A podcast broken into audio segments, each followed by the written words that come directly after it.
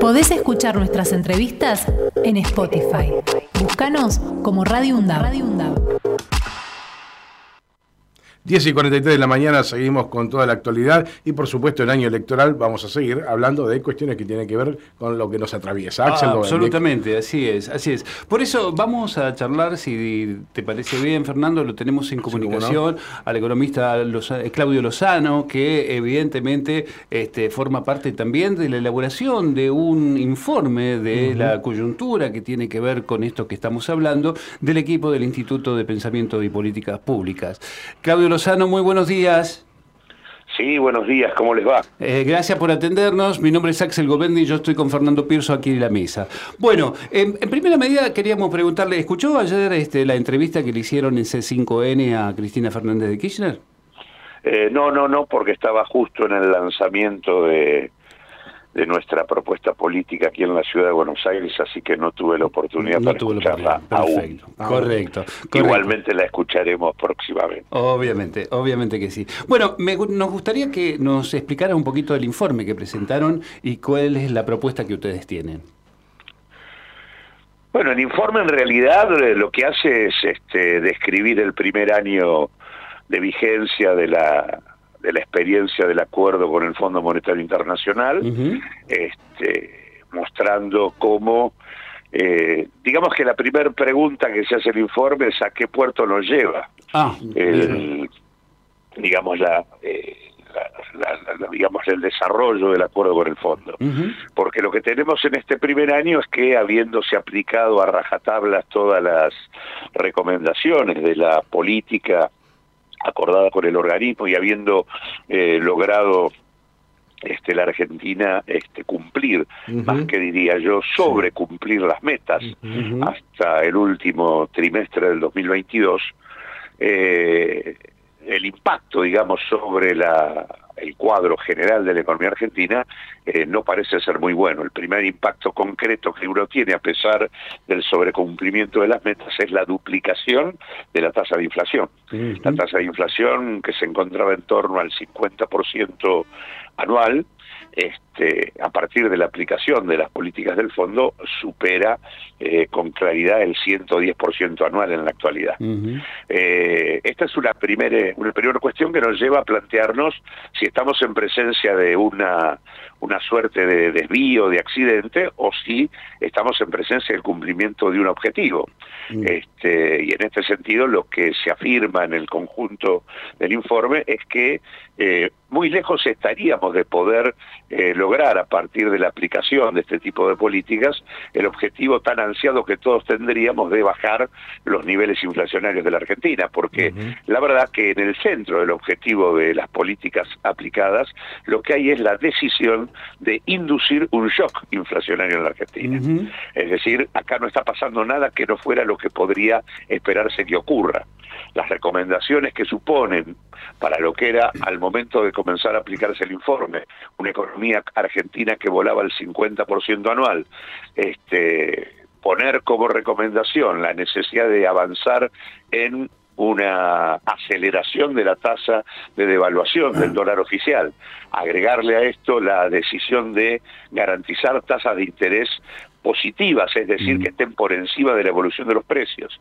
Y en tercer lugar, este, recomendar la eliminación de subsidios para el ajuste tarifario, estas tres recomendaciones han operado como una suerte de echarle nafta al fuego y no solo no implican contener el proceso inflacionario, sino todo lo contrario, suponen ir escalando peldaño tras peldaño en la escalera de la inflación. O sea que la primera conclusión muy precisa que tiene el informe en un desagregado de lo que son las políticas, las metas cumplidas, etcétera, es que estamos en presencia de un shock inflacionario cuyo objetivo es inducir eh, por la vía de el deterioro de los ingresos de la mayor parte de la población, consecuentemente la desaceleración de las ventas y por lo tanto la, desaceleración de la producción y paulatinamente ir llevando a la Argentina a un proceso de estancamiento y recesión que comienza ya a observarse con claridad en el último trimestre del 2022, lo que tiene el acuerdo con el fondo como eje principal es inflación y recesión. ¿Por qué recesión?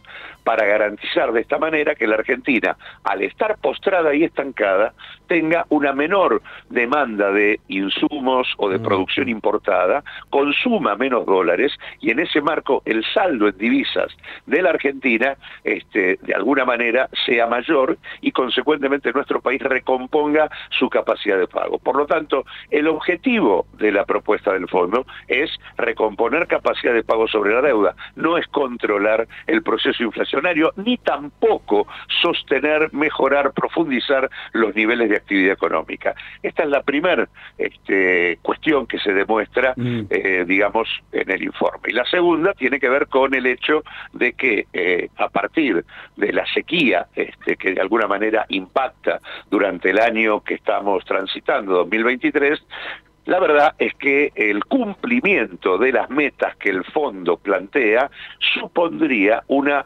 profundización del cuadro recesivo a niveles realmente preocupantes. Hay que entender acá, y esto tiene mucho que ver con la movilización que existió en el día de ayer, una movilización que es un dato político me parece muy importante, porque confluyeron allí organizaciones que tienen vínculo directo con la experiencia del Frente de Todos, con las organizaciones que tienen que ver con la unidad piquetera. Hubo una eh, definición de unidad política en la movilización para de alguna manera sostener reclamos inmediatos y urgentes sobre el tema de la, de la alimentación de los sectores más postergados y de los programas sociales que están puestos en la picota de digamos, eh, su reducción por el hecho de el propio acuerdo este, con el fondo. Eh, esto de alguna manera eh, lo que nos pone en alerta respecto a que la aplicación o mantener digamos, los términos del acuerdo tal cual están planteados la verdad que nos propone un verdadero desastre para lo que es la experiencia del año 2024. Así que en este sentido el, programa contiene elementos suficientes para explicar primero lo que nos pasa, segundo por qué tenemos que cancelar este acuerdo mm. y abrirnos a la discusión de una estrategia política diferente que obviamente reclama este, la necesidad de la puesta en marcha de un programa popular antiinflacionario que supone necesariamente en el contexto de una inflación de esta magnitud, no de una terapia de carácter gradual, sino de una terapia de shock. Esto es, mm. no hay modo de confrontar con una inflación que supera el 100% anual, si no es por la vía de un congelamiento general del sistema de precios de la economía podríamos entender, Claudio, buen día, Fernando Pearson lo saluda, eh, podríamos entender que lo de la sequía, por más este, eh, verdadero que sea, ha sido también parte de una excusa para recalcular algo que ya venía mal de, de base en el acuerdo con el fondo? Eh, mirá, en realidad no es una excusa. Este, o es el motivo principal que se quiere mostrar, pero en realidad ya era inviable desde antes. Pero el, programa no era inviable en el sentido de que no estuviera siendo cumplido todo lo contrario. No, no, hablo de, hablo de la, inviabilidad para la gente, Claudio, es del lado que estamos. Sí, sí, sí, por supuesto, la inviabilidad para la gente existe.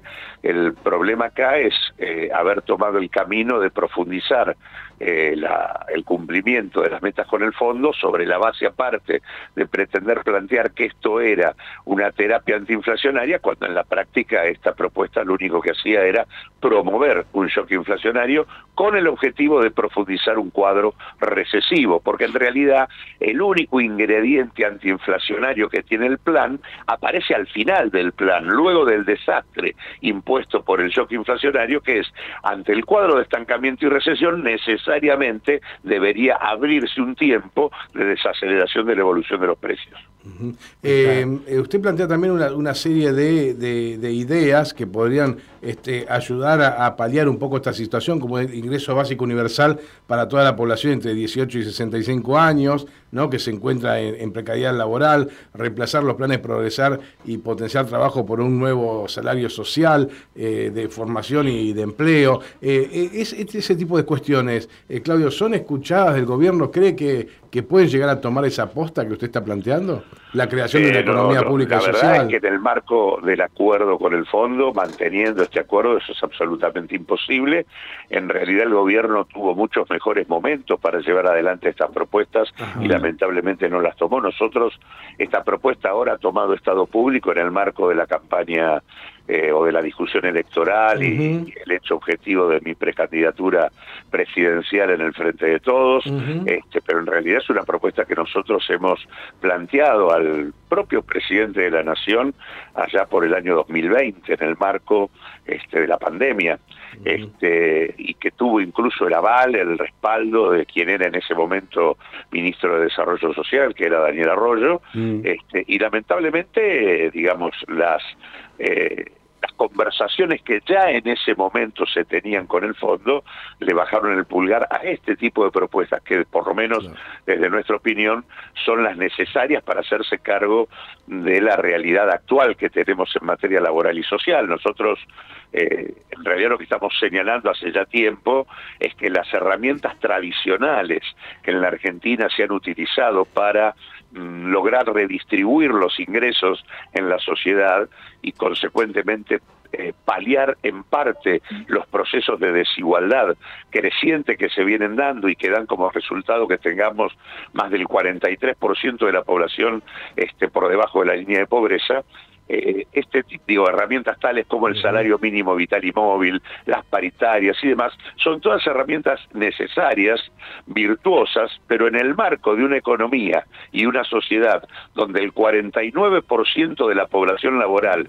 está en situación de informalidad, dan como resultado situaciones muy eh, inversas a sus objetivos. Uno, el salario mínimo vital y móvil no es el piso de ingresos para el conjunto de los trabajadores, como sí lo era en la Argentina de hace 50, 50 años, hoy prácticamente 4 de cada 10 trabajadores no perciben el ingreso equivalente al salario mínimo vital y móvil, y al mismo tiempo las paritarias, en tanto no hay piso en el mercado laboral, no permiten que los trabajadores puedan disputar con éxito, eh, digamos, eh, el reparto del ingreso en sus propios sectores e incluso aquellos que se encuentran en mejor situación, como puede ser el caso, si uno quiere tomar el caso de los aceites, lo que terminan y que tienen por supuesto salarios comparativamente muy superiores a la media salarial de la Argentina, a pesar de eso, este, lo que terminan apropiando del conjunto del excedente o de las ganancias que llevan adelante o tienen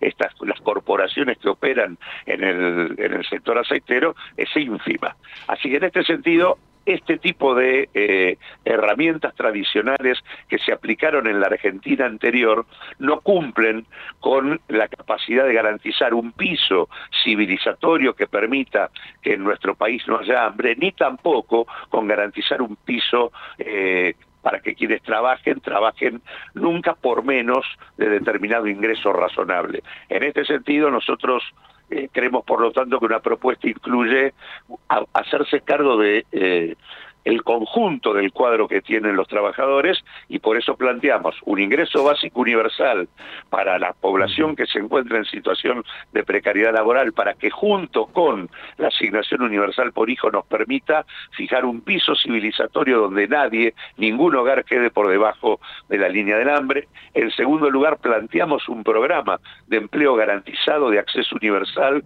con un salario social de empleo y formación que reemplace a los programas progresar y potenciar trabajo, este salario social tiene que ser equivalente al salario mínimo vital y móvil y tiene que inscribirse en el desarrollo de un área de economía pública y social donde el Estado, junto a la pequeña y mediana empresa, las cooperativas, las organizaciones de la economía popular y demás, este, constituyan un área de economía pública y social que promueve inversiones sociales necesarias. Para nosotros, el tema de la reconstrucción de la infraestructura en salud, de la infraestructura educativa, el desarrollo de planes de vivienda en el marco, además de algo que creemos clave para un nuevo proyecto colectivo, que es reorganizar el despliegue de la población en el país. Este, la Argentina es un país de amplios espacios vacíos y de conurbanos que se han ido formando en los últimos tiempos a la vera de nuestras ciudades y que son conurbanos en muchos casos absolutamente invivibles, plagados de hacinamiento, de pauperización y demás, y que demostraron en la pandemia la preocupación que tenemos que tener para terminar con situaciones de indigencia y de deterioro social como la que ellos tienen. El otro tema que nosotros planteamos es que es necesario suprimir lo que hoy existe en el país, que es que el 30% de la población laboral cumple jornadas superiores a las 45 horas semanales y que si nosotros hiciéramos cumplir la jornada de 8 horas estaríamos garantizando reducir el desempleo en un 70% porque nos permitiría crear 700.000 puestos de trabajo adicionales. Y el cuarto punto es lo que hay que discutir con las empresas de mayor eh, nivel de desarrollo en donde se practica sistemática y permanentemente la innovación tecnológica, donde nosotros ahí planteamos que para evitar el impacto que en términos de desocupación produce esto, es necesario eh, poner en marcha lo que denominamos un seguro de empleo y formación que capturando parte de la productividad y el excedente mayor que genera toda tecnología, podamos garantizar que los trabajadores este, estén menos tiempo trabajando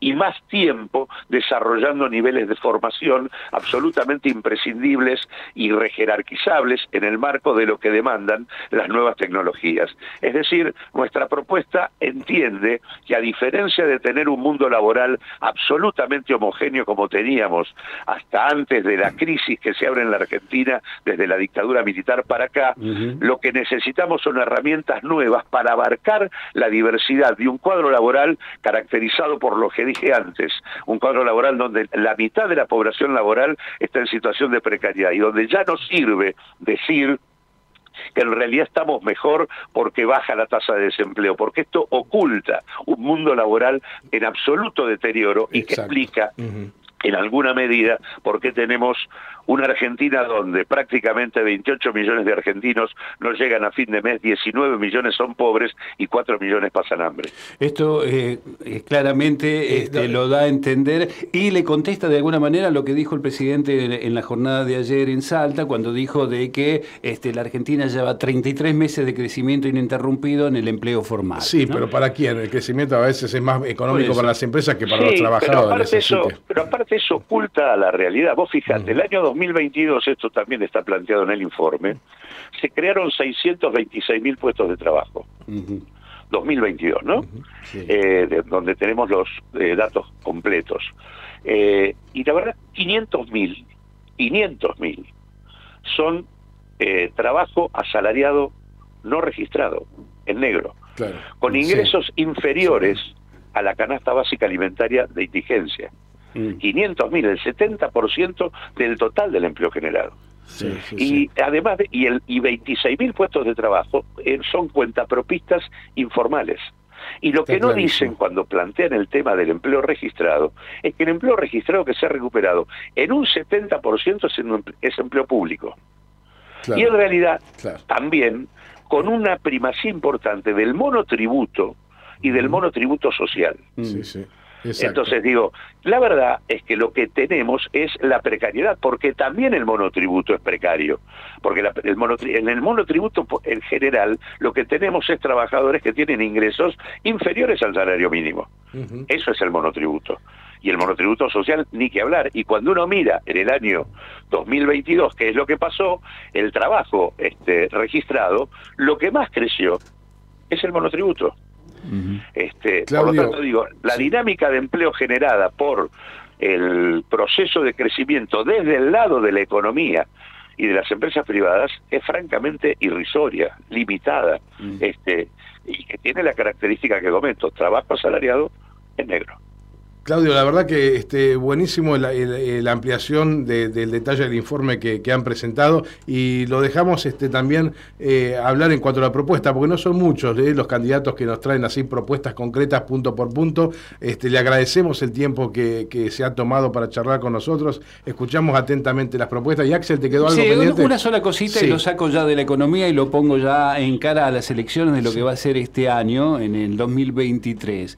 Eh, Cristina dijo que se bajaba de la candidatura, que evidentemente lo hacía por una cuestión este, del Poder Judicial, que evidentemente la tenía proscripta. ¿Cuál es su opinión al respecto y cómo ve las elecciones para el frente de todos de aquí a agosto?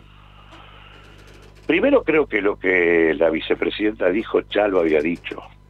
Lamentablemente se vinieron tejiendo especulaciones por parte de dirigentes y demás este, respecto a que lo que había dicho no iba a ser o se pretendía que no fuera. Mm. Desde el primer momento en que apareció la condena, ella planteó con toda claridad que no iba a estar en ninguna boleta. El mismo día, sí, exacto. Exactamente. Y cada vez que hubo un acto con su presencia, lo ratificó. De hecho, en la última reunión en la clase magistral que dio en La Plata, ella dijo con toda claridad frente al pedido Cristina Presidenta, no se hagan los rulos, este, yo di ya todo lo que tenía para dar lamentablemente el tema de especular permanentemente y delegar sobre ella este, el tema de eh, su candidatura como si eso mágicamente resolviera los problemas que tenemos, este, francamente creo que es un gran error. De hecho, ella también en algunas de sus intervenciones dijo con claridad que el problema en la Argentina no resuelve una sola persona, aludiendo a ella,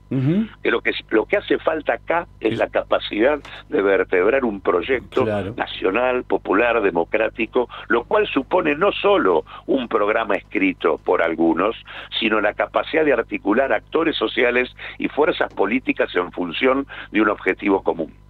Eh, y esto es lo que hace falta. Y mm. estamos perdiendo tiempo para esto, porque en la práctica, lamentablemente, la experiencia del gobierno del Frente de Todos, Frente de Todos que nació como alternativa popular frente al ajuste y la devastación neoliberal del macrismo, lamentablemente en el marco de la subordinación a las metas del fondo y a los dueños de la soja, nos hemos transformado en una variante del ajuste donde los salarios caen, las jubilaciones caen, mm todos los programas sociales se deterioran, este, los recortes a las provincias se reducen, es decir, nada tiene que ver con las expectativas que la sociedad puso en nosotros. Por lo tanto, acá lo que hay es eh, casi yo diría urgente, la necesidad de vertebrar una propuesta que muestre a un conjunto de fuerzas y de actores dispuestos a plantear un horizonte diferente al que le plantea hoy el conjunto de la oposición, pero también lamentablemente el gobierno del Frente de Todos. Y esto se hace discutiendo las políticas actuales del Frente, que no son las correctas. Hay que tomar distancia de esta gestión para plantear una perspectiva diferente. Eso es lo que hace falta para poder volver a enamorar a la sociedad en una propuesta concreta que la sociedad está buscando, porque estamos en una suerte de fin de ciclo. Son dos coaliciones de signo distinto las que han fracasado para el interés de la gente. Y por lo tanto lo que hay acá es una búsqueda. Hay una búsqueda este, de encontrar una propuesta de una propuesta que muestre el horizonte de futuro este, para los argentinos. En ese sentido creo que es el, el plano en el que hay que trabajar. No hay que pensar que hoy está perdido, porque lo, objetivamente ya lo tuvimos en el 2021. El, el, el Frente de Todos perdió la elección, perdimos cuatro millones de votos que nos habían acompañado en el 2019, pero no perdimos porque Juntos por el Cambio creció. Juntos por el Cambio perdió un millón de votos. Nos ganó porque perdió menos votos que nosotros. Lo que quiero decir es que el grueso de la gente se fue a su casa está mm. con bronca, está con desaliento, está buscando una alternativa que le diga que este país, que es un país que tiene todo, recursos naturales, calificación de su pueblo, posibilidades de haber sido un país que tiene experiencia industrial. No hay muchos en el mundo que tengan experiencia industrial. Argentina es un país que es capaz de producir este, reactores nucleares y competir en el mundo para ganar, es, es capaz de colocar satélites en el espacio. Argentina es un país que tiene todas las posibilidades, tiene una dotación de recursos naturales naturales formidables que hace que hoy sea un bocado en disputa por los Estados Unidos y por China. Por lo tanto, la verdad es que eh, tenemos todo para hacer una propuesta diferente. Eso es lo que está esperando buena parte de los argentinos y espero, ansío, trabajamos en esa dirección para poder construir esto de cara al 2023. Claudio, muchísimas gracias por su tiempo para con la comunidad de la Universidad Nacional de Avellaneda. Ha sido muy amable. Un abrazo. ¿eh? al contrario, gracias por llamarme. Podés escuchar nuestras entrevistas en Spotify. Búscanos como Radio UNDAV.